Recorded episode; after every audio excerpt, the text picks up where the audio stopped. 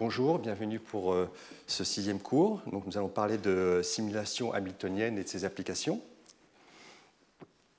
Donc, nous, abordons la troisième partie du cours, qui est dédiée euh, euh, une algorithmique plus avancée, avec en ligne de mire certaines applications. On parlera de techniques qui peuvent servir pour l'apprentissage automatique.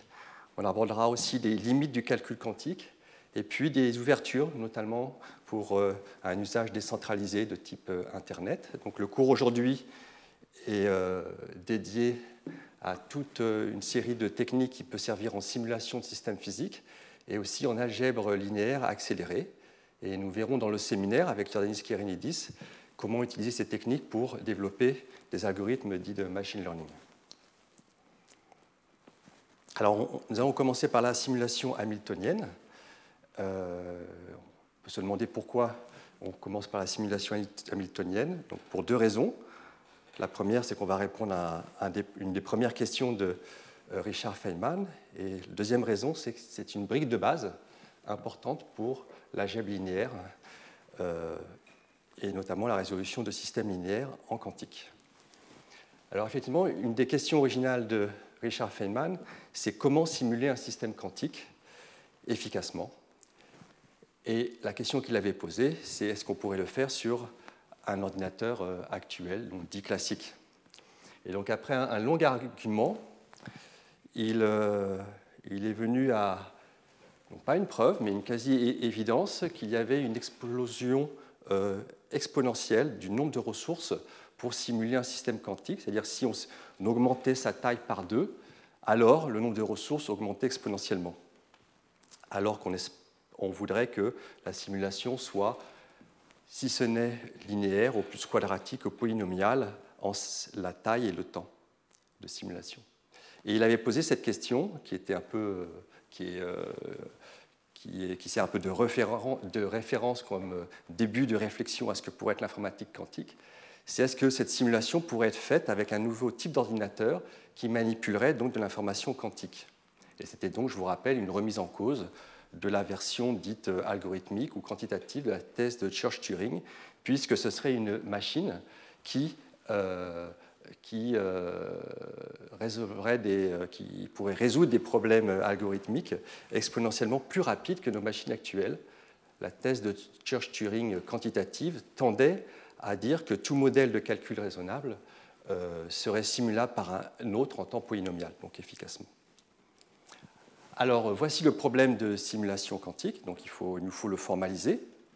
Donc, on va, y aller progressivement. Donc, euh, notre problème, on, a comme donnée ce qu'on appelle un, hamiltonien, c'est-à-dire une matrice hamiltonienne.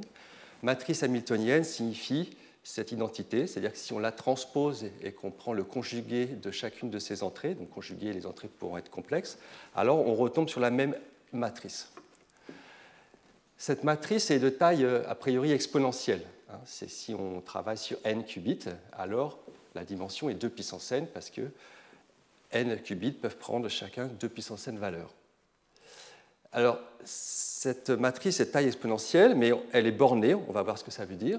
Mais plus important, elle a une description compacte, parce que sinon on ne peut pas travailler, euh, avoir une solution efficace. Et cette description compacte bah, doit elle doit être compacte, donc sans doute de taille polynomiale en n, pardon, n, n carré, n cubique. Et cette description permet de calculer chacun des coefficients de ma grosse matrice rapidement. Alors les coefficients, je vais les appeler indice UV pour ne pas confondre avec les complexes, que j'aurai souvent le complexe euh, I. Et donc le but est de simuler l'évolution d'un système quantique régi par cet Hamiltonien. Alors on n'est pas physicien, qu'est-ce que ça veut dire? Ça veut dire qu'on part d'un état, une superposition sur n qubits au temps 0, psi 0. On laisse évoluer l'Hamiltonien pendant un temps t, ce qui veut dire qu'on applique cet opérateur et on obtient le système au bout d'un temps petit t. Alors cet opérateur est une exponentielle de matrice. Ici j'ai une matrice T, c'est le temps, et I, c'est le nombre complexe. Et quand on fait l'exponentielle d'une matrice hermitienne multipliée par un scalaire euh, imaginaire, donc I, alors on obtient une matrice unitaire. Donc là, on a bien une transformation unitaire quantique. Donc c'était la question de Feynman en 80. Et donc une fois qu'on a fait cette simulation, ben, on peut observer par exemple la solution, euh, mesurer l'énergie, plein de choses. Euh, pourquoi on s'intéresse à ce type d'évolution Parce que c'est la solution de l'équation de Schrödinger euh, que j'ai écrite ici, mais je ne vais pas utiliser, c'est pour faire le lien avec la pratique. Et c'est la solution lorsque la constante de Planck est prise égale à 1.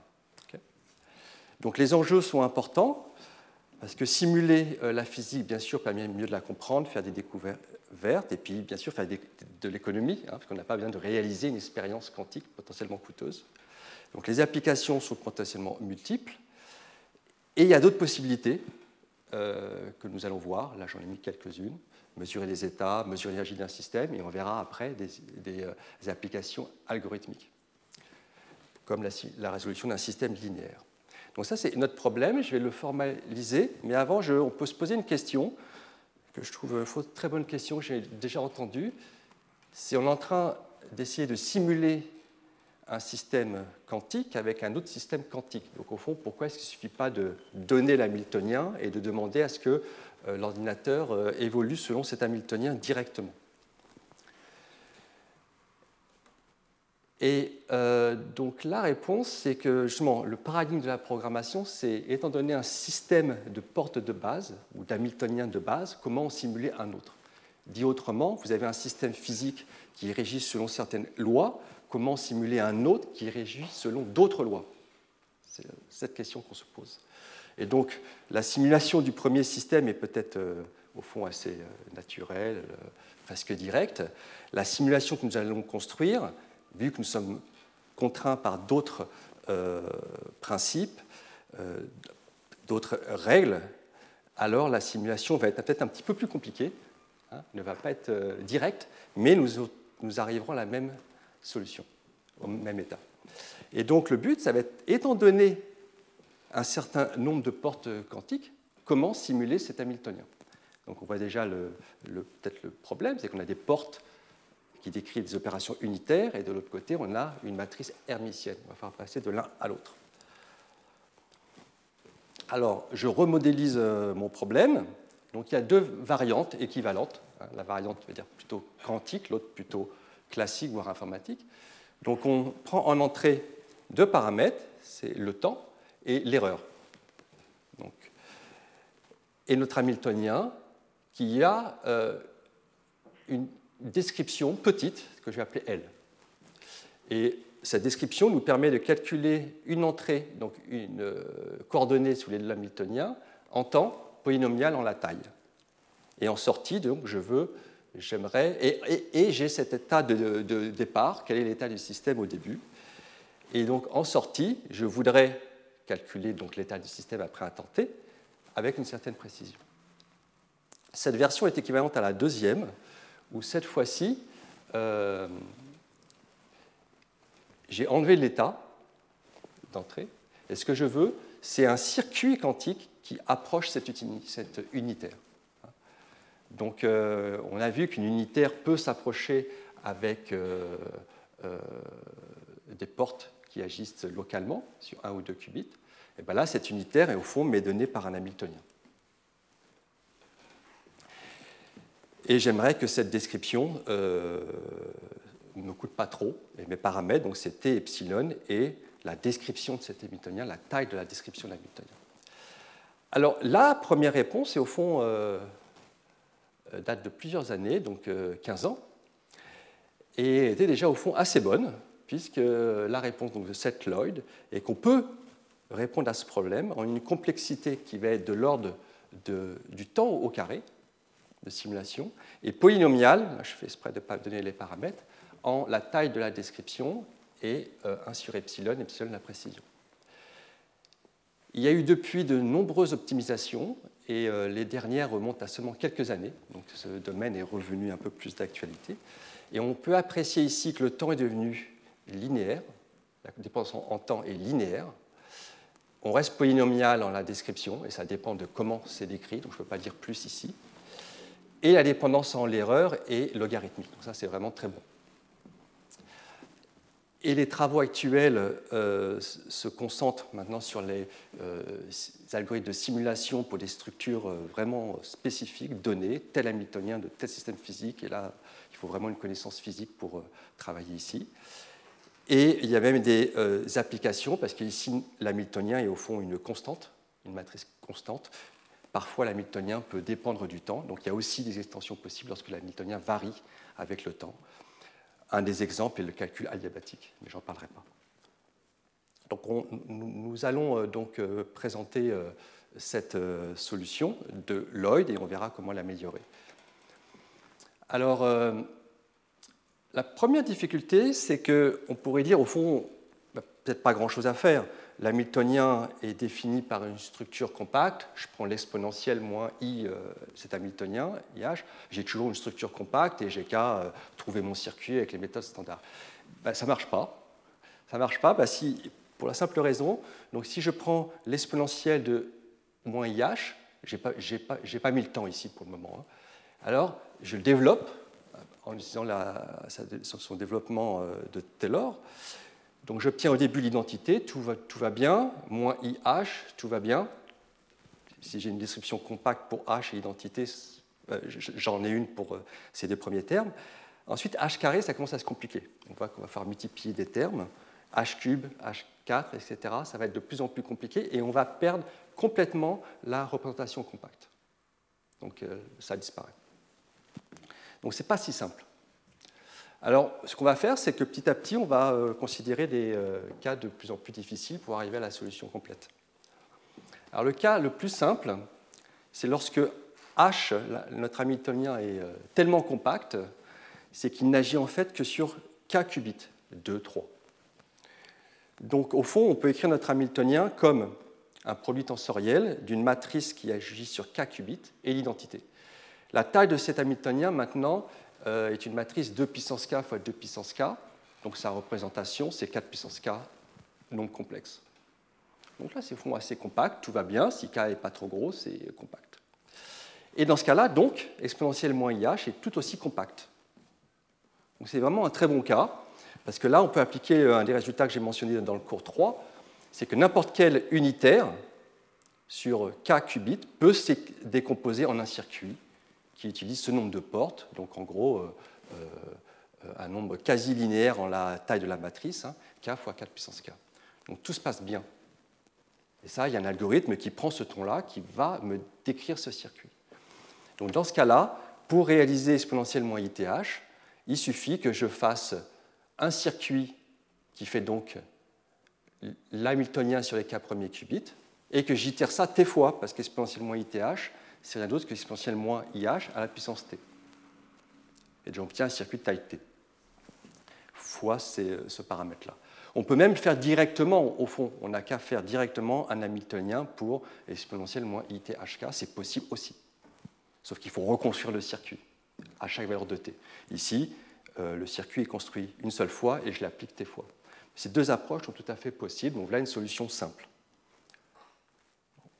Donc on va commencer un cas un petit peu plus compliqué, qui est le cas quasiment général en fait. On va supposer qu'on ait une somme, une combinaison de plusieurs Hamiltoniens, chacun n'agissant que sur k qubits. J'aurais pu mettre des coefficients ici, là je ne l'ai pas mis, je peux les intégrer. Et je vais supposer, et donc combien j'ai d'éléments ici? Donc j'ai une somme de plusieurs Hamiltoniens qui agissent sur k qubits vous avez en tout n qubits, bah, il faut choisir où est-ce que votre Hamiltonien euh, agit. Et ben là, euh, c'est juste un peu combinatoire, c'est au plus n puissance k. Donc si vous vous restreignez à des Hamiltoniens qui agissent par exemple au plus sur 10 bits quantiques, alors vous avez dans cette somme un nombre polynomial en n puissance 10 de termes. C'est au fond une représentation assez compacte. Hein. Il suffit de décrire chacun des Hamiltoniens qui agissent sur ces, par exemple, 10 bits quantiques, et au total, j'aurai donc une description polynomiale en n puissance k fois c 4 puissance k. On peut même parfois s'intéresser, lorsque les Hamiltoniens bien sûr décrivent des systèmes explicites qui sont contraints géométriquement, par exemple on peut euh, faire interagir les qubits qui sont proches l'un des, euh, des, autres, alors le nombre de termes est souvent ramené à un nombre linéaire de termes dans cette somme. Donc au fond c'est vraiment petit. Et je rajoute une contrainte ici, c'est que chacun de ces Hamiltoniens locaux sont bornés de norme O plus 1. sinon, bah, il, faut, adapter ce que je dis après, mais pour simplifier la vie de faire cette hypothèse. Donc voici notre contexte. On a une combinaison d'Hamiltoniens, tous bornés, et chacun agit sur O plus qu'habite. On pourrait étendre un petit peu, si supposer que euh, chaque, on a une combinaison d'Hamiltoniens, et chaque Hamiltonien admet un petit circuit de taille polynomiale en n lorsque je prends son exponentiel. Son exponentiel multiplié par un paramètre delta quelconque, dont on verra l'utilité plus tard. Donc tout ce que je vais dire sur ce cas K local se généralise ici lorsque j'ai une somme quelconque, lorsque chaque exponentiel d'Hamiltonien peut être réalisé facilement. Et donc la question, c'est comment, au fond, on a changé de problème presque. Ici, chaque Hamiltonien, grâce au transparent d'avant, je sais faire son exponentiel. Donc on peut presque commencer en supposant, supposons qu'on sait faire l'exponentiel d'un Hamiltonien. Comment faisons-nous l'exponentiel d'une somme d'Hamiltoniens? Alors il y a un cas simple, c'est lorsqu'ils sont tous 2 à 2 commutatifs. Lorsqu'ils sont tous 2 à 2 commutatifs, l'exponentiel va commuter.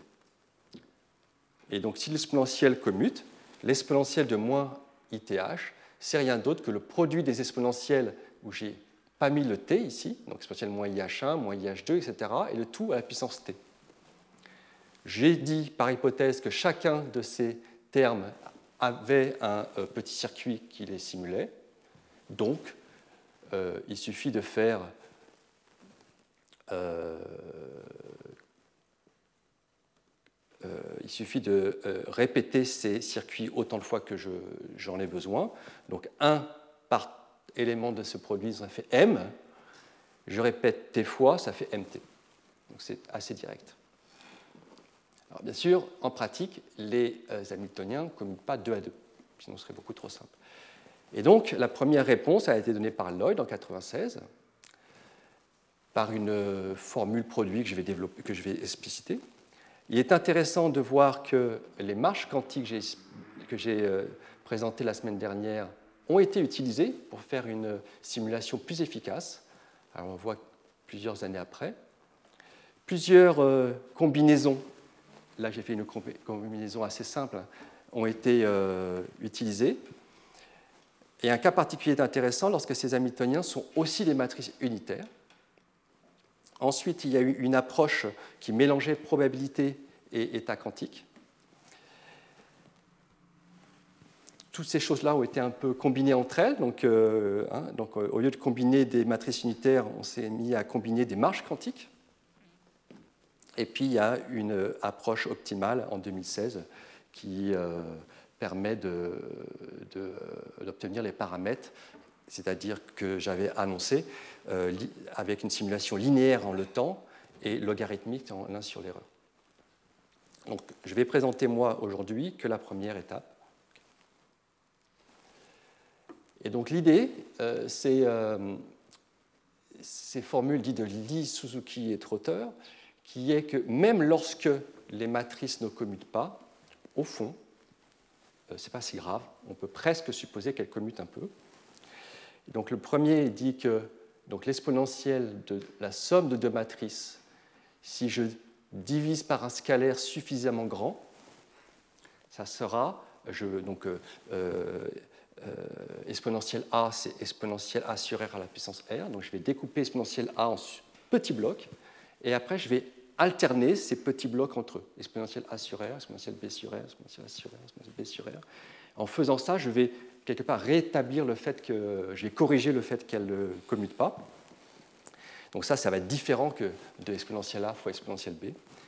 Mais quand je, prends R donc, euh, euh, qui tend vers l'infini, je vais converger vers l'exponentielle de la somme. Si je le fais qu'une seule fois, on se rend compte que l'erreur est de l'ordre du produit des normes des opérateurs. D'où l'intérêt, et donc euh, l'utilisation de ces deux égalités va euh, permettre de, euh, de montrer que c'est, enfin, d'utiliser en pratique et de quantifier l'erreur. Donc ce, que je veux dire rapidement, c'est que ce résultat, on l'applique sur ces termes ici. Alors l'utilisation donc en pratique, le premier, la plus simple, c'est que si je veux faire donc l'exponentielle de la somme, j'ai intérêt à diminuer la norme de cette somme le plus possible. Et donc si je la multiplie par... Euh, donc moi ce que je voudrais faire c'est exponentielle de moins th, mais t est trop grand. Donc je vais prendre un pas de simulation, si vous voulez, qui est de l'ordre de R. Et donc, euh, si je prends l'exponentielle de moins th divisé par R, je vais supposer que ma somme est commutative. Et l'erreur que je vais faire, ici, vous voyez, elle, est, elle fait intervenir le nombre de termes et mon pas euh, de simulation, t sur r au carré. Et ce n'est pas si mal, parce que je pourrais supposer, euh, moi je veux que tout ceci soit plus petit que epsilon. Alors bien sûr, moi ce que je veux simuler, ce n'est pas exponentielle de moins t sur RH, mais c'est exponentielle de moins ith. Donc c'est cette quantité à la puissance r. Si je fais cette quantité à la puissance r, donc là j'ai mon produit, je mets tout à la puissance r, mais l'erreur maintenant, bah, elle va s'accumuler. Donc je ne peux plus diviser par r carré, je ne peux diviser plus que par r, parce que j'ai fait l'expression précédente à la puissance r. Donc je voudrais que ceci soit plus petit que epsilon, bah, il suffit de faire le calcul, ça nous donne quelle est la valeur de r. Donc au final, on obtient quoi? On obtient un circuit qui est en m fois r, et quand je remplace, je vois une dépendance ici, donc qui est m cube t carré, donc je vois la dépendance en temps carré qui apparaît, 1 sur epsilon, des blocs, et chacun des blocs sont le coût pour euh, calculer le circuit qui fait cette exponentielle, ce petit bloc. Donc au final, je me retrouve avec un circuit avec des petites pièces. Chacune de ces petites pièces, je sais les faire par hypothèse. Et mon erreur totale est epsilon, et le nombre de pièces dépend quadratiquement en temps et en 1 sur epsilon linéairement. C'est au fond assez simple, hein, il fallait y penser. Ce qui est intéressant, c'est comment on peut améliorer. Alors, on peut améliorer en utilisant les, euh, autres formules qui, existent. donc, euh, celle du deuxième ordre est assez jolie, je trouve. Donc, elle commence pareil. Donc là, je prends euh, un pas de temps en t sur r. Ça commence exactement pareil. Donc, j'énumère les exponentielles des Hamiltoniens de 1 jusqu'à m. Puis je continue, mais au lieu de le faire dans le même ordre, je fais dans l'ordre inverse. Donc ça, c'est assez astucieux de se rendre compte que juste faire ceci nous donne un contrôle sur l'erreur qui est meilleur. Alors effectivement, l'erreur, vous voyez maintenant, est, euh, a une dépendance quadratique en R. Donc on met tout ensemble, on a un circuit qui maintenant a une dépendance en le temps t puissance 3 demi et racine carrée de epsilon. Donc c'est vraiment mieux. Et encore une fois, chaque euh, bloc est implémentable par hypothèse. Et donc on peut continuer comme ça. Alors bien sûr, le coefficient devant ici euh, augmente. Euh, donc c'est une autre approche qui a permis d'avoir une, une, dépendance linéaire en le temps et logarithmique en epsilon. Mais déjà ici, on se rend compte qu'il y a moyen de, sans doute, de faire descendre le temps jusqu'à linéaire et epsilon jusqu'à log. Donc la solution quasiment optimale qu'on peut retenir, hein, c'est une dépendance quadratique en euh, le nombre d'éléments dans la somme, euh, linéaire en le temps et logarithmique en epsilon. Et j'ai tous ces petits blocs qui sont les simulations de chacun des petits euh, Hamiltoniens que je savais simuler par hypothèse. Alors, en pratique, une des applications qui sera importante pour nous, c'est que cela fonctionne aussi pour des matrices creuses.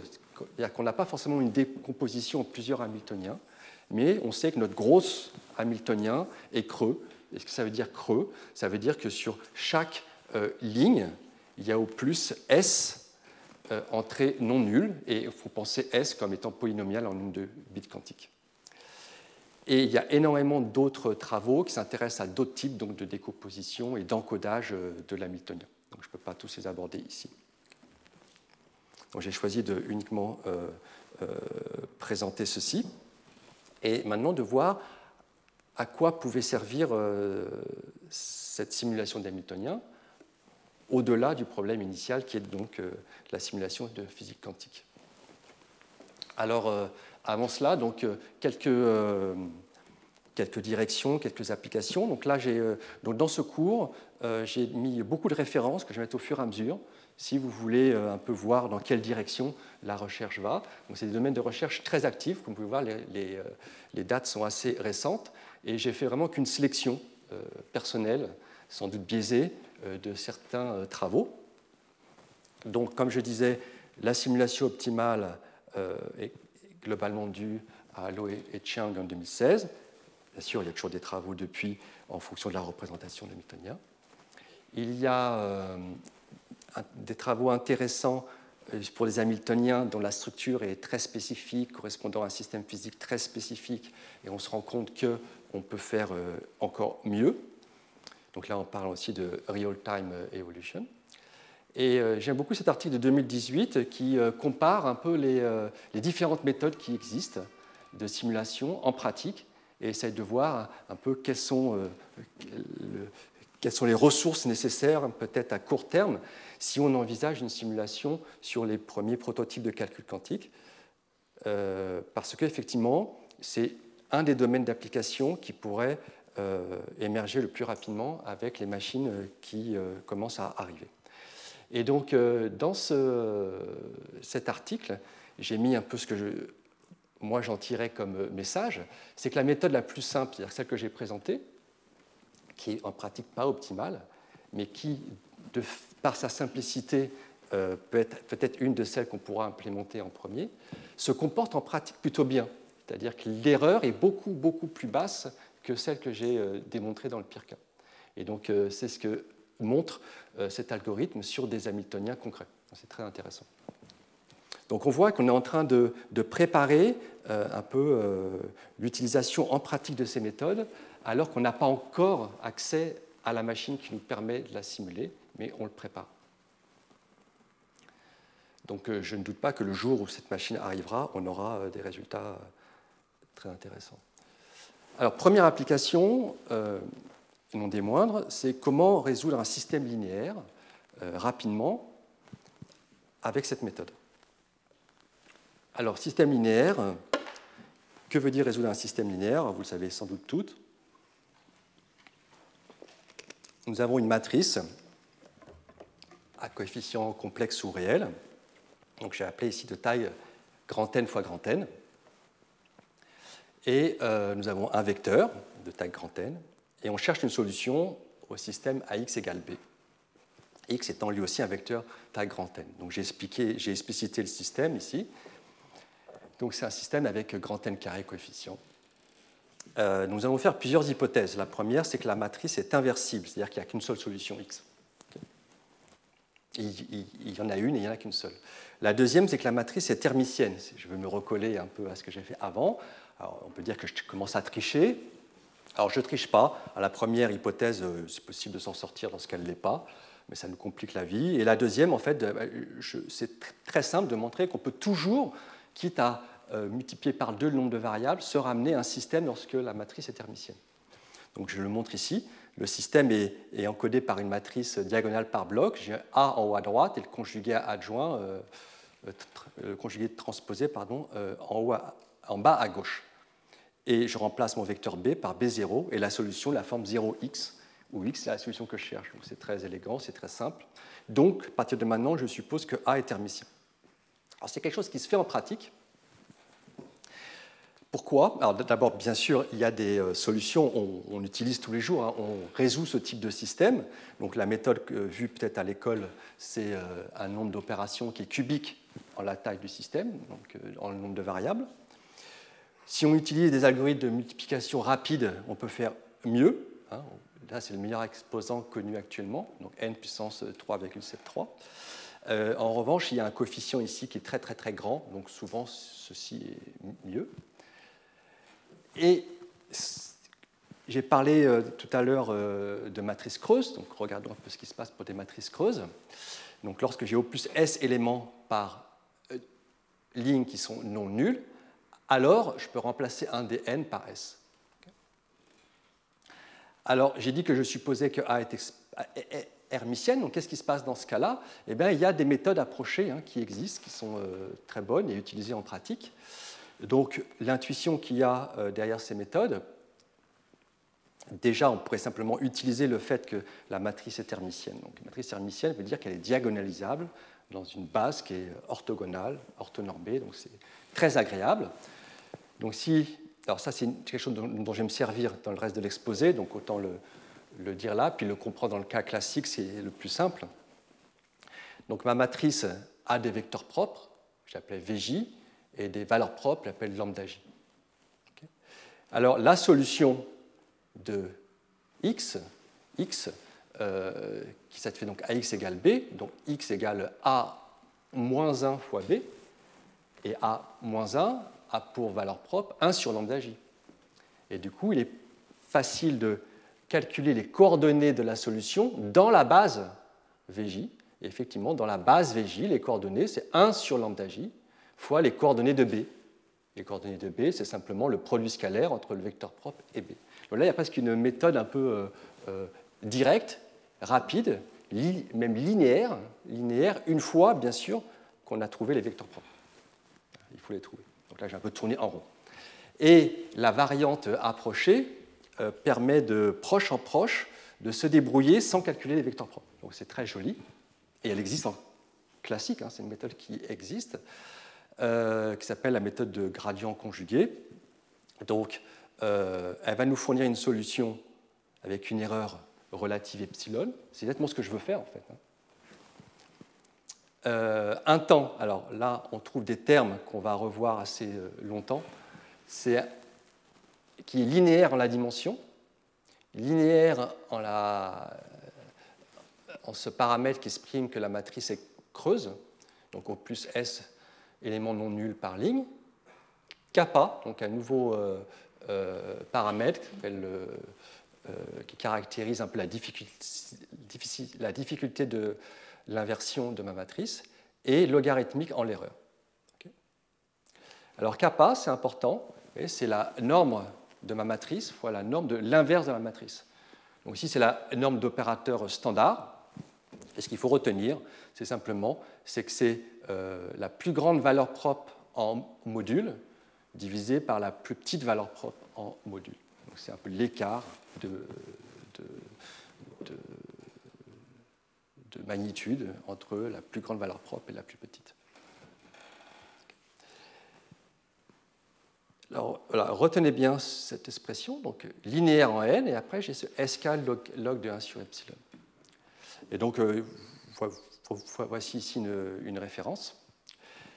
Il y a des améliorations, hein, donc euh, euh, parfois d'autres quantités sont utilisées que ce nombre kappa le nombre de conditionnement ou le préconditionnement, comme on dit.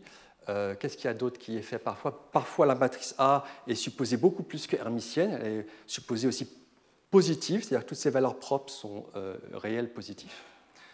Oui, je n'ai pas dit que les, valeurs propres de la matrice sont réelles parce qu'elle est hermitienne, si en plus je suppose qu'elles sont positives, eh bien, en fait, ici, le n peut être remplacé par racine de n. Donc on voit qu'il y a quand même tout un champ de recherche où on fait beaucoup mieux que les solutions exactes euh, ci-dessus.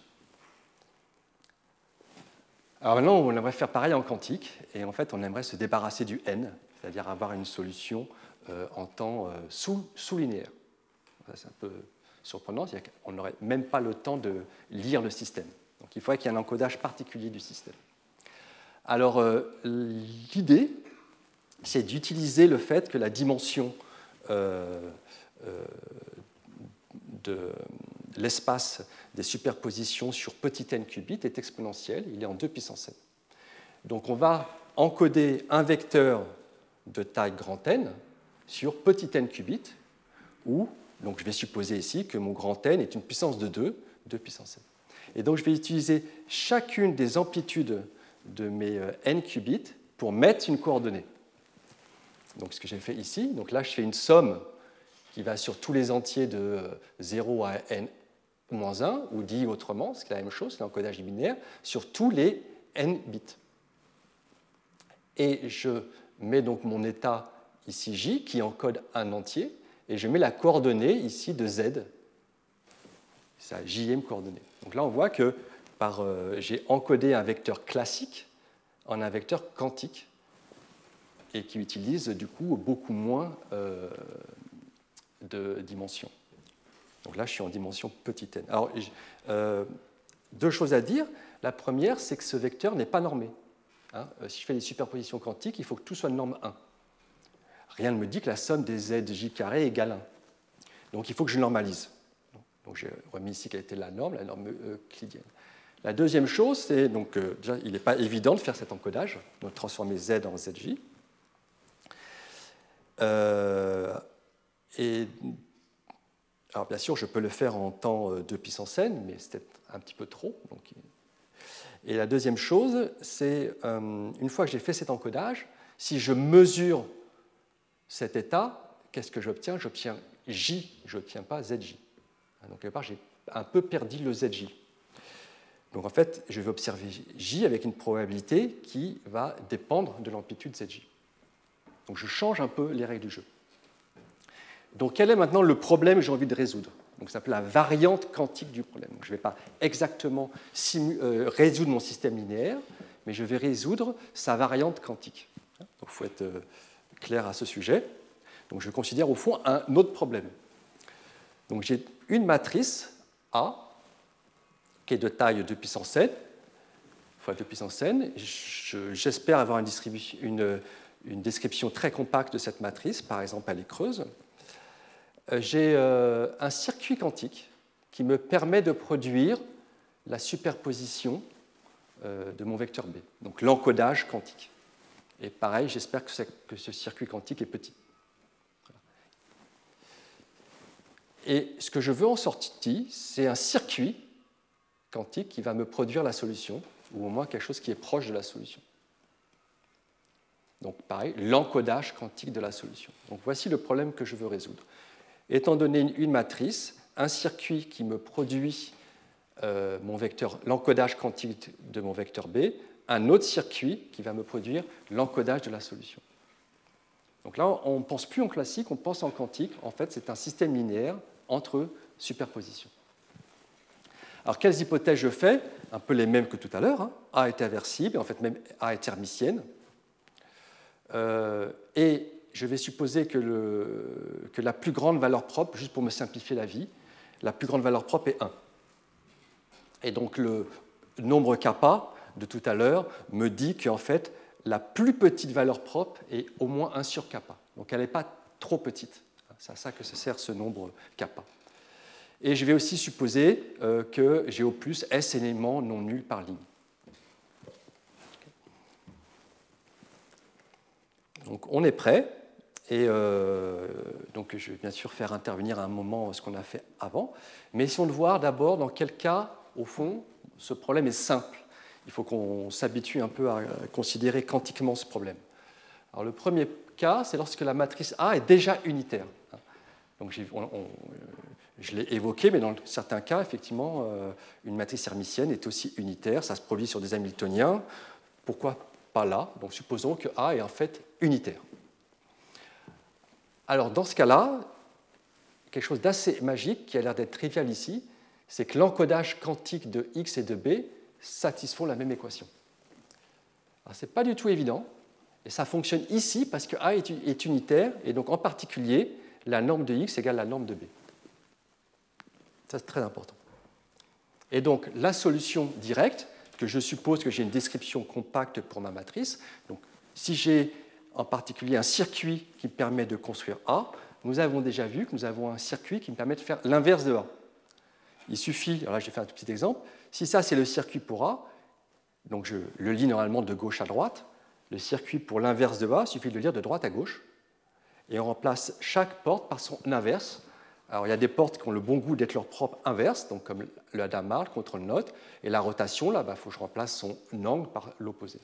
Donc c'est très simple. Dans le cas précis où la matrice est unitaire et que j'ai un circuit pour cette matrice, c'est très simple de résoudre le système au sens euh, quantique. Alors maintenant, bien sûr, en général, A n'est pas unitaire. On a vu qu'il euh, y a une approche classique qui consiste à regarder les vecteurs propres et les valeurs propres. Donc supposons qu'au fond, ma matrice est déjà diagonale. Déjà diagonale dans la base euh, classique. Donc j'ai de la chance. Donc c'est une matrice diagonale euh, en lambda 1, lambda 2 jusqu'à lambda n.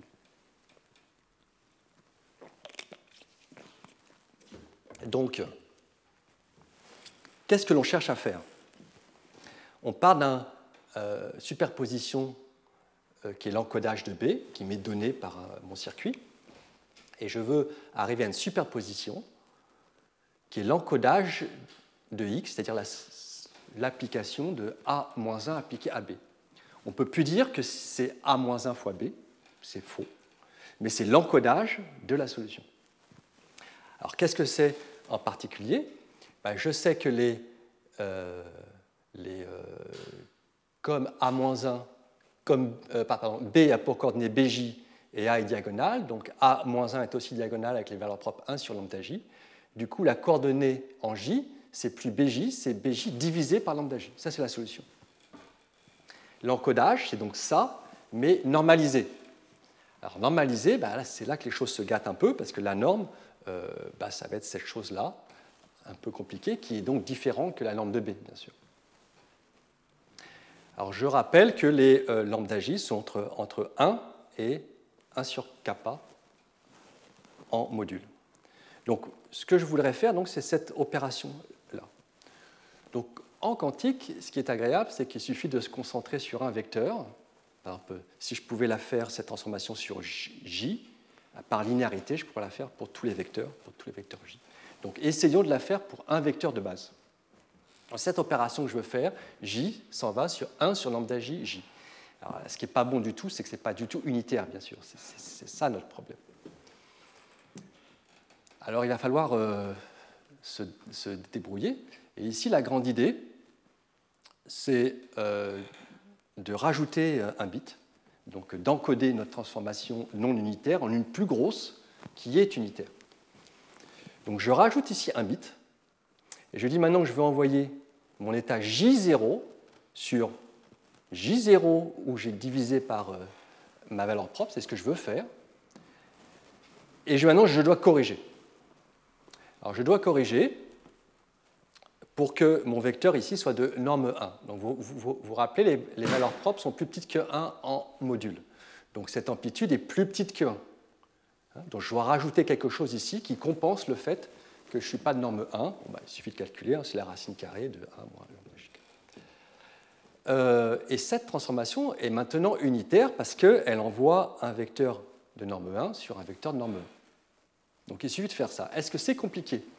En fait, non, on a fait, il suffit de faire une rotation. Je n'ai pas dit ce que je devais faire sur euh, J1. Donc j'ai le choix total d'implémenter n'importe quelle transformation unitaire qui, en particulier, sur J0 fait ceci. Ben, simplement une rotation d'un certain angle. Euh, donc le cosinus de cet angle est 1 sur lambda J. Donc je peux le faire. Une rotation sur un bit quantique, il euh, n'y a pas de difficulté, je vais y arriver. Hein. Alors, vous vous souvenez, je m'intéresse à une euh, solution avec précision epsilon. Donc là, il faut faire attention, il hein. faut, que la précision soit suffisamment bonne. Et donc, à cause du nombre kappa, qui nous dit à quel point ce nombre peut être petit ou grand, euh, alors la précision nécessaire est epsilon sur kappa.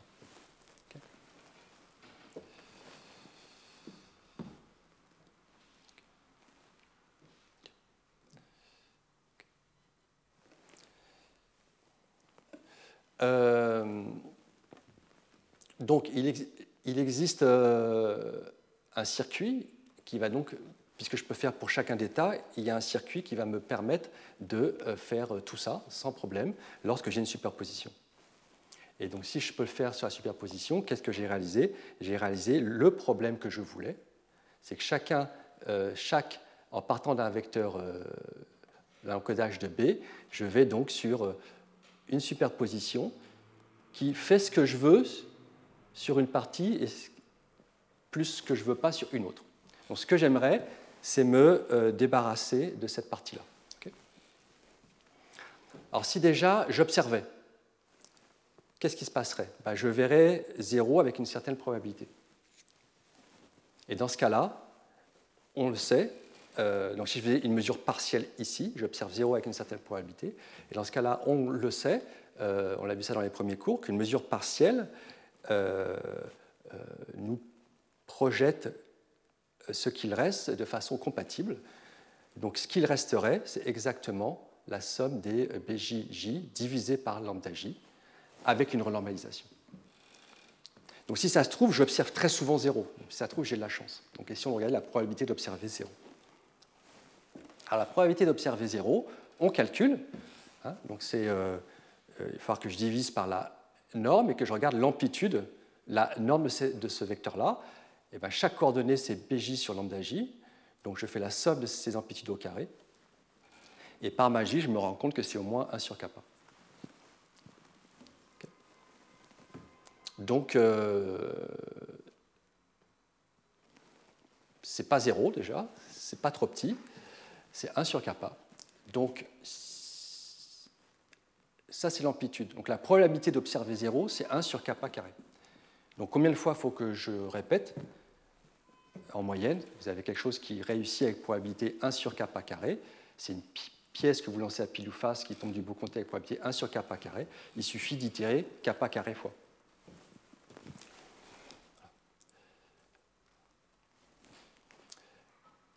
Donc c'est pas si mal. Est-ce qu'on peut faire mieux que kappa carré? Il faut se souvenir du cours la semaine dernière. On a vu qu'on euh, pouvait amplifier de façon quantique. Quand on a un processus qui réussit avec une certaine probabilité, ici c'est donc 1 euh, sur kappa carré, on peut l'itérer avec euh, l'amplitude d'amplification ou la grève de Grover en itérant que 1 sur kappa fois.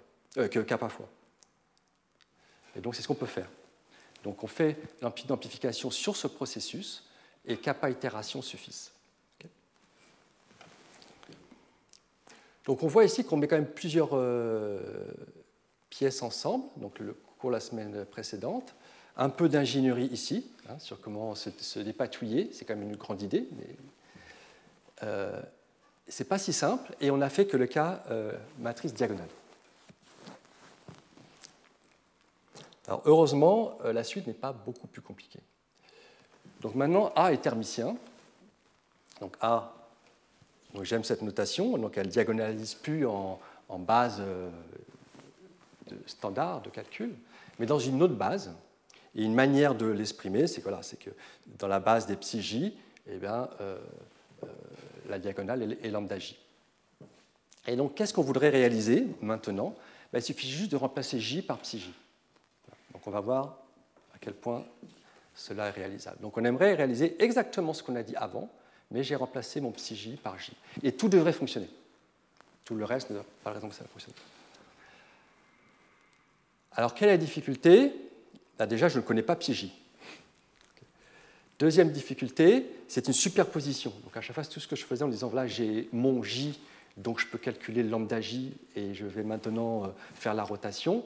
Ben, ça va être difficile. Alors, la première remarque, c'est qu'au fond, je n'ai pas besoin de psi mais j'ai besoin de lambda j.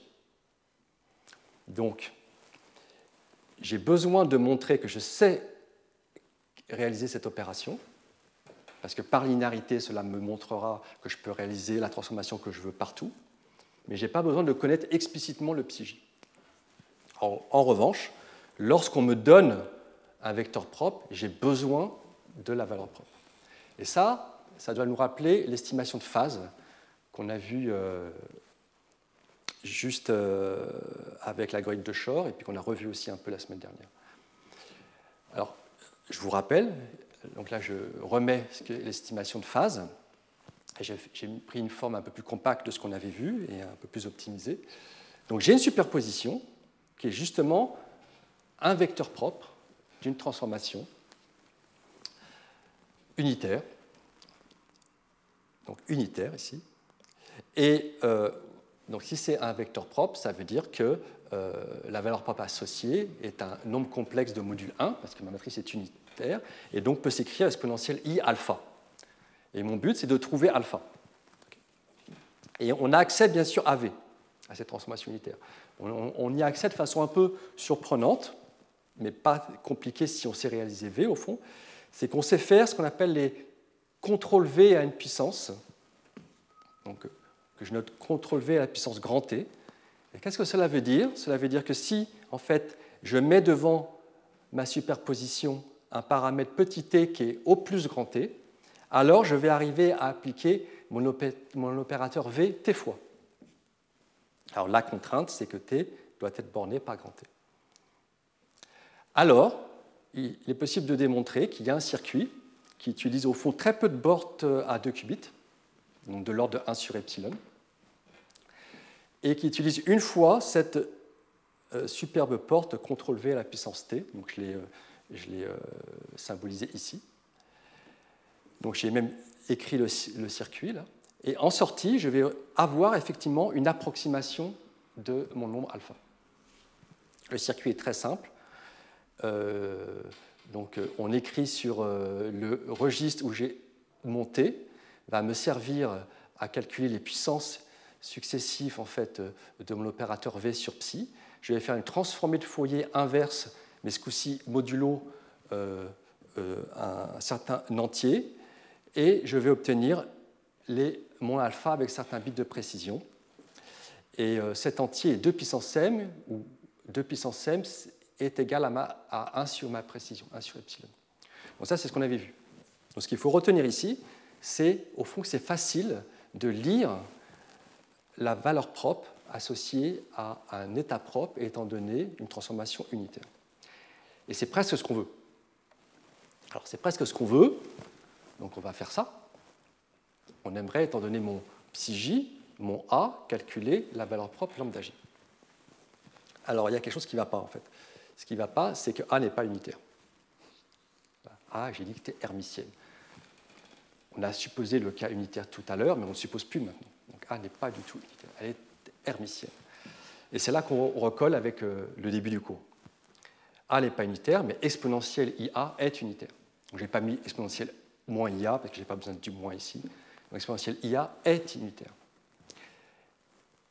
Et on peut simuler exponentielle IA si, en gros, on a une description compacte de A, c'est ce qu'on a vu au début.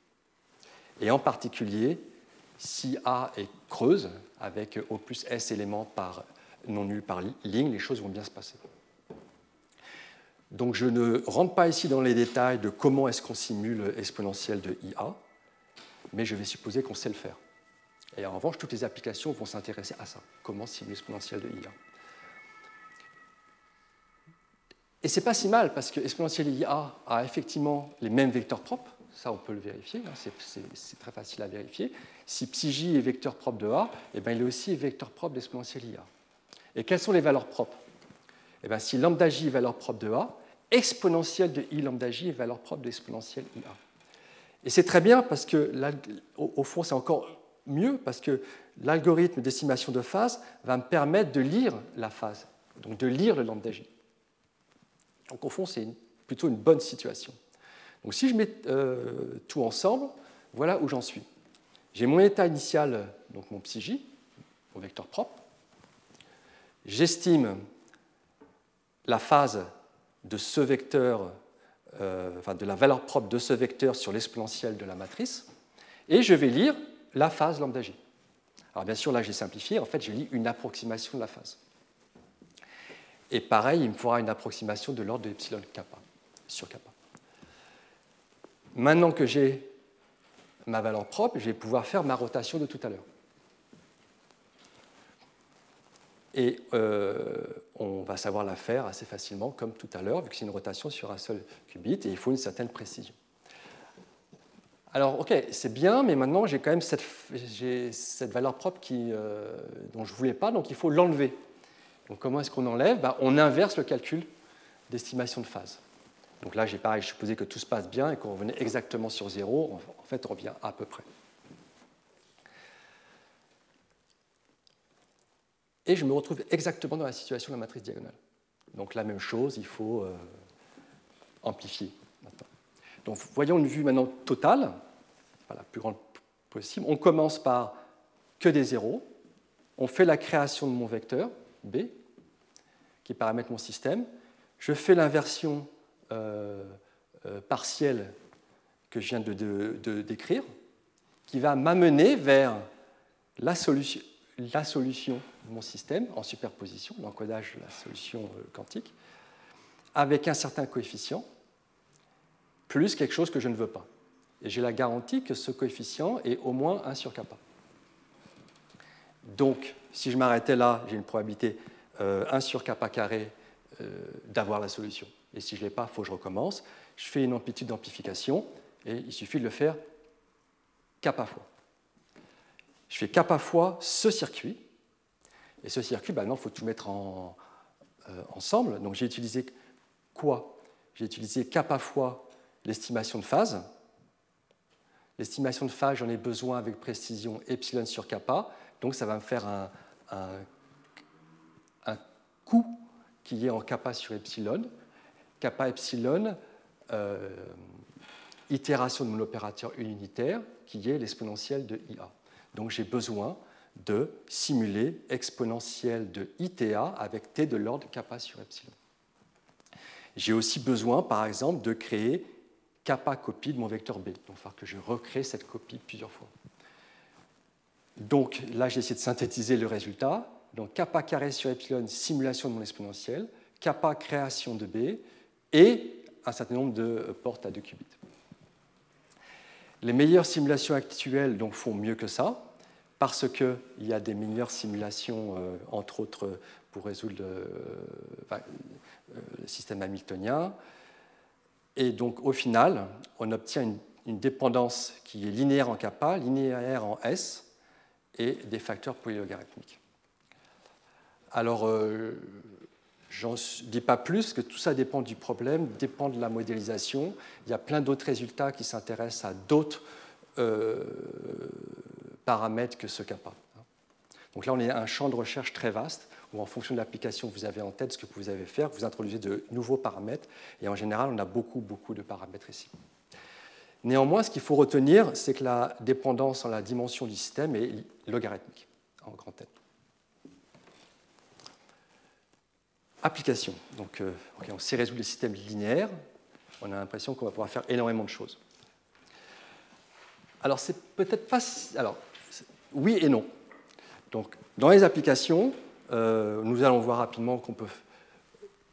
Partout où la linéaire intervient, on va pouvoir faire quelque chose sur les versions quantiques de ces problèmes. Donc, on peut le faire sur les, équations différentielles linéaires, les équations différentielles au dérivé partiel, en optimisation, en machine learning, etc. Et donc là, donc le séminaire du cours va nous développer cette partie-là en particulier. Alors la difficulté, c'est qu'on a changé de problème. Hein. On résout maintenant un système quantique. Donc se pose la question déjà de comment euh, réaliser l'encodage quantique de cette matrice, l'encodage quantique de mon vecteur B, et puis inversement, euh, que faire avec cette superposition de euh, X? Que faire avec cet encodage quantique de la solution? Alors, ce problème, je ne me le suis pas posé dans le cas de la simulation hamiltonienne, mais c'est vrai aussi, la simulation hamiltonienne, en sortie, on n'a pas le, vecteur psi coordonné par coordonnée, on a la superposition euh, psi, mais euh, ça correspond à l'état quantique du système et généralement l'observer ou faire des opérations quantiques vont nous apprendre beaucoup de choses. Il n'est pas dit qu'ici que l'observation de x nous donne quelque chose. Donc il va falloir travailler. Alors, il y a plusieurs choses qu'on peut faire on peut essayer de reconstruire petit à petit les coordonnées de x. En fait, on peut le faire. C'est intéressant. Donc, euh, une approche a permis de démontrer qu'on pouvait, euh, bah, comme il y a en gros de l'ordre de n coordonnées, il va, euh, falloir grand n coordonnées, il va falloir un temps de l'ordre de grand n, et effectivement, c'est à peu près optimal. Donc, on va pouvoir retrouver toutes les coordonnées une par une. Sauf que maintenant, j'ai un facteur grand n. Donc, il faut voir quand est-ce que c'est plus important, plus, plus, plus intéressant ou pas. Donc on verra, en particulier dans le cours, que parfois, effectivement, c'est plus intéressant. Et le vrai challenge, c'est peut-être de ne pas euh, nécessairement euh, retrouver euh, les coordonnées, mais d'utiliser cette superposition quantique pour apprendre quelque chose de la structure globale de la solution. Et j'ai envie de dire qu'un des succès du machine learning classique bah, a été en partie empirique. Donc il faudrait voir si empiriquement cette approche est utile, et pour ça, il nous faut un ordinateur quantique. Peut-être que sur les prochains prototypes, on pourra faire quelque chose. Donc, ce que je ferai euh, dans le temps qui me reste, même un peu moins, je vais euh, montrer comment justement il est parfois possible de, sans nécessairement euh, euh, décoder la solution, arriver à réutiliser cette algorithmique de résolution de linéaire pour faire d'autres tâches. Et je vais m'intéresser aux équations différentielles.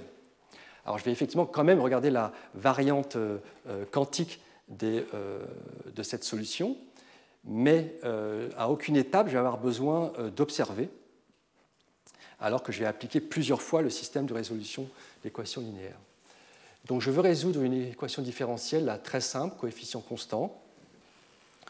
Donc de la forme, hein, donc j'ai euh, x, un vecteur à n coordonnées qui dépend du temps, et la dérivée par rapport au temps bah, s'exprime en fonction de x à x plus b.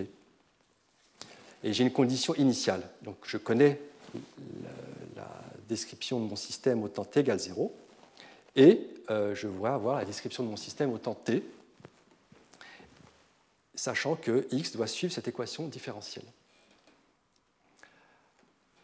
Alors, la première solution a été donnée par Berry en 2014. Donc, on a envie de faire apparaître un système linéaire. Donc, euh, la méthode standard, c'est de linéariser l'équation différentielle c'est du calcul numérique, et là on ouvre un peu la voie au calcul numérique. Et donc il suffit d'introduire un pas euh, de discrétisation, que j'appelle H, et d'approcher la dérivée hein, par euh, l'écart euh, de variation de la solution divisé par ce pas. Et donc on obtient une, équation linéaire maintenant, hein, qui est que la valeur au temps t plus h dépend linéairement de la valeur au temps t. Si, alors regardez pas tout de suite ce qui est en dessous, mais si on cherchait à résoudre ce système euh, euh, de proche en proche en utilisant la, version euh, précédente, alors bien sûr son encodage quantique, il faudrait faire combien de résolutions système linéaire bah, Autant que j'ai introduit deux pas. Donc je vais de 0 à t avec un temps h, donc ça serait en t sur h et puis l'accumulation des erreurs, etc., euh, nous amènerait en fait à une simulation en temps t carré. Donc là, on va faire un peu mieux, et c'est assez joli, donc, euh, parce qu'on on se rend compte qu'on n'a pas besoin, au fond, de calculer les, euh, de façon séquentielle, mais on peut utiliser un peu une version parallèle en superposition de cette approche. Donc on regarde, on va écrire une, plutôt de regarder ce système en dimension n, on va écrire un système en dimension beaucoup plus grande, donc nt divisé par le pas de la discrétisation.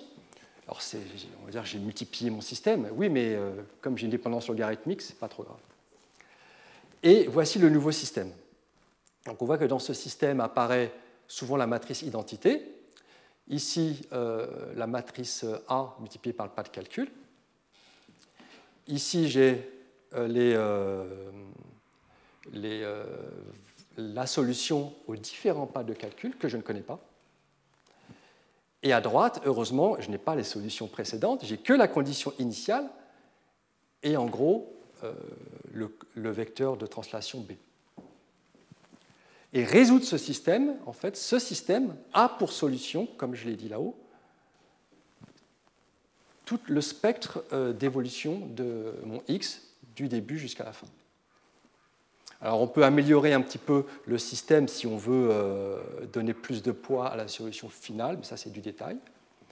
Et maintenant, lorsqu'on met tout en place, eh ben, on va avoir une simulation qui va être donc euh, euh, logarithmique en la dimension, donc c'est très bien. Mais il y a ce fameux nombre kappa. Et là, le nombre de kappa de toute cette matrice, ben, on peut l'exprimer en fonction du nombre de nombre kappa de A mais il faut que je paye un petit peu le fait que j'ai répété plusieurs fois A, que je multiplie par H essentiellement, et donc je vais le payer ici, hein, donc, euh, par un facteur T sur H. Mais ce qui est joli, c'est que j'ai une simulation qui va être linéaire en le temps et plus quadratique. Alors ça, depuis, ça a été amélioré. Euh, C'était appliqué à plein d'autres euh, équations, y compris à des coefficients non constants et des équations non linéaires. Mais l'idée ici, je trouve, est très jolie et intéressante à voir une fois. Alors maintenant, je voudrais euh, euh, parler des améliorations des extensions, ou plutôt citer les directions. on a appris assez de choses aujourd'hui. Donc, je vais citer, je vais mentionner encore une fois plusieurs directions assez récentes, et la sélection est personnelle, donc biaisée. Donc, concernant la résolution du système linéaire, eh bien, euh, comme pour la simulation hamiltonienne, donc on a pu euh, euh, avoir une dépendance vraiment très fine maintenant, et qui dépend à chaque fois de comment est encodée la matrice. Donc il y a eu plusieurs travaux. ce qui est intéressant, c'est que la dépendance en l'erreur en fait est logarithmique. Il est intéressant qu'il y a aussi une, extension pour les matrices qui ne sont pas creuses. Et j'ai voulu citer ce travail fait par un collègue, Benoît Valiron et ses co-auteurs, qui, euh, Benoît, donc, développe un langage de programmation et s'intéresse euh, aux ressources utilisées de façon concrète. Donc, il a son compilateur, il peut compter le nombre de portes, etc.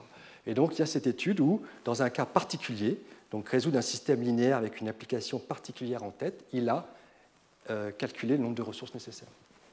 Donc on voit ce genre de travaux qui émergent justement en préparation d'utilisation à plus ou moins terme sur les calculateurs qui arrivent. En algèbre linéaire, et eh bien une fois qu'il y a résolution de système linéaire, on peut faire beaucoup de choses. J'ai cité quelques travaux euh, récents qui s'intéressent donc tout un tas de, transformations basées sur les, les, valeurs propres, de façon générale, d'une matrice. Hein, L'inversion d'une matrice consiste en gros simplement à transformer les valeurs propres en leur inverse, mais on peut faire beaucoup, beaucoup d'autres choses. Et puis un autre travail intéressant qui s'intéresse à comment encoder euh, notre système de façon à pouvoir calculer ensuite rapidement dessus et à faire ces transformations. Il y a une approche récente qui est intéressante l'année dernière, complètement orthogonale, qui montre que dans certains cas, euh, lorsque euh, le système a une bonne structure, sans doute qu'on peut prendre une approche complètement orthogonale qui nous permet d'inverser explicitement la matrice si on a explicitement la solution. ça, c'est une approche assez récente que sans doute euh, aura d'autres applications importantes. Concernant les euh, équations différentielles, donc, je vous ai présenté rapidement hein, l'approche de 2014. Euh, il est intéressant que d'autres approches ont été développées pour d'autres techniques de résolution. Si vous connaissez un peu d'analyse numérique, on parle de méthode d'éléments finis par exemple. Euh, il y a aussi eu euh, un article donc, qui améliore la dépendance sur les paramètres. Il y a aussi eu des travaux qui s'intéressent à la résolution d'une équation différentielle pour un problème physique en tête. Et donc j'en ai deux ah, ici euh, qui font ce genre d'application, donc qui mélangent du coup vraiment physique et algorithmique quantique. Et enfin, donc, chose qui va être développée bien sûr beaucoup plus euh, tout à l'heure dans le séminaire, c'est tout ce qui est machine learning et optimisation. Donc euh, l'article, le travail qui a vraiment donné l'essor à ces disciplines, c'est un système de recommandation dit quantique en 2017. Et depuis, donc, il y a énormément euh, de travaux, et j'en ai cité quelques-uns qui étaient récents ici, notamment sur les réseaux de neurones et sur la programmation du, deuxième ordre très utilisé euh, en optimisation. Alors, euh, OK. Et quel est l'impact? Alors, on a dit que l'impact, on, se prépare un peu pour les machines qui arrivent, mais au fond, il y a déjà un impact potentiel en algorithme classique. Alors, effectivement, euh, donc un article aussi tout à fait fondateur en 2019 de Tang a montré qu'il y avait une façon de déquantiser ces algorithmes dans certains cas. Et ce qu'a montré Tang, c'est les applications qui étaient connues jusqu'à ce moment-là euh, permettaient de déquantiser et donc d'avoir, euh, d'un côté, de ne plus avoir de gain exponentiel en quantique, mais d'un autre côté, d'avoir un gain potentiellement exponentiel en, classique, vu que l'algorithme est maintenant classique. Il y avait maintenant une, technique très générale qui euh, s'intéresse à quel genre d'algorithmes du coup quantiques peuvent être déquantisés. Donc ça, c'est une approche très importante parce que ces algorithmes n'ont pas besoin d'une machine quantique pour être ciblés. En revanche, donc, euh, ces résultats ont euh, suscité un peu une étude plus euh, approfondie des ressources nécessaires pour ces algorithmes classiques. Alors, donc c'est ce qui a été fait en 2019. Alors, les ressources sont quand même assez grosses Et on ne peut pas utiliser pour le moment en pratique ces algorithmes classiques. Peut-être qu'on améliorera, mais sur le papier, il y a quand même un résultat théorique ici qui est important. Une autre catégorie maintenant d'algorithmes dit quantum inspiré, donc ce n'est pas exactement déquantisé, c'est étant inspiré par ces nouvelles techniques algorithmiques qui viennent du quantique, de repenser certaines algorithmiques. Et donc il y a toute une série euh, de travaux, plus ou moins en lien avec ce que j'ai dit, mais en tout cas qui ont été suscités par ce développement de recherche en algorithmique quantique. Donc il y en a un sur, euh, bien résoudre des systèmes linéaires, que je mets ici, une amélioration quelques années après, et enfin d'autres euh, euh, travaux un peu plus euh, appliqués pour l'analyse numérique. ça fait beaucoup de références. Donc, par où commencer si vraiment vous voulez commencer? J'ai fait une toute petite sélection personnelle. Je pense qu'il faut déjà commencer par les articles fondateurs. J'ai essentiellement présenté celui de Haro, et Lloyd en 2009, mais il est intéressant de lire cet article. Et en particulier, il est montré en quoi euh, ce problème est universel pour le quantique, ce problème de résolution de euh, systèmes linéaires, et, quelles sont les limites de cet article, euh, des performances. Donc, pourquoi on dit que les algorithmes actuels sont optimaux, par exemple. Donc l'article de Berry est aussi intéressant pour les systèmes linéaires, systèmes différentiels linéaires, et bien sûr l'algorithme fondateur qui a lancé un peu ces travaux en machine learning quantique. Alors, euh, j'aime aussi euh, mentionner euh, les thèses récentes pour peut-être susciter des vocations. Donc, je, note ici celle qui est en gros tout ce qu'on peut appeler l'algèbre linéaire quantique. la deuxième sur justement la résolution de systèmes différentiels et la dernière sur le machine learning. Et bien sûr, je vous invite à assister au séminaire du cours. Vous allez voir donc en, profondeur l'utilisation de ces méthodes pour euh, le machine learning dit quantique. Je m'arrête ici. Merci pour votre attention.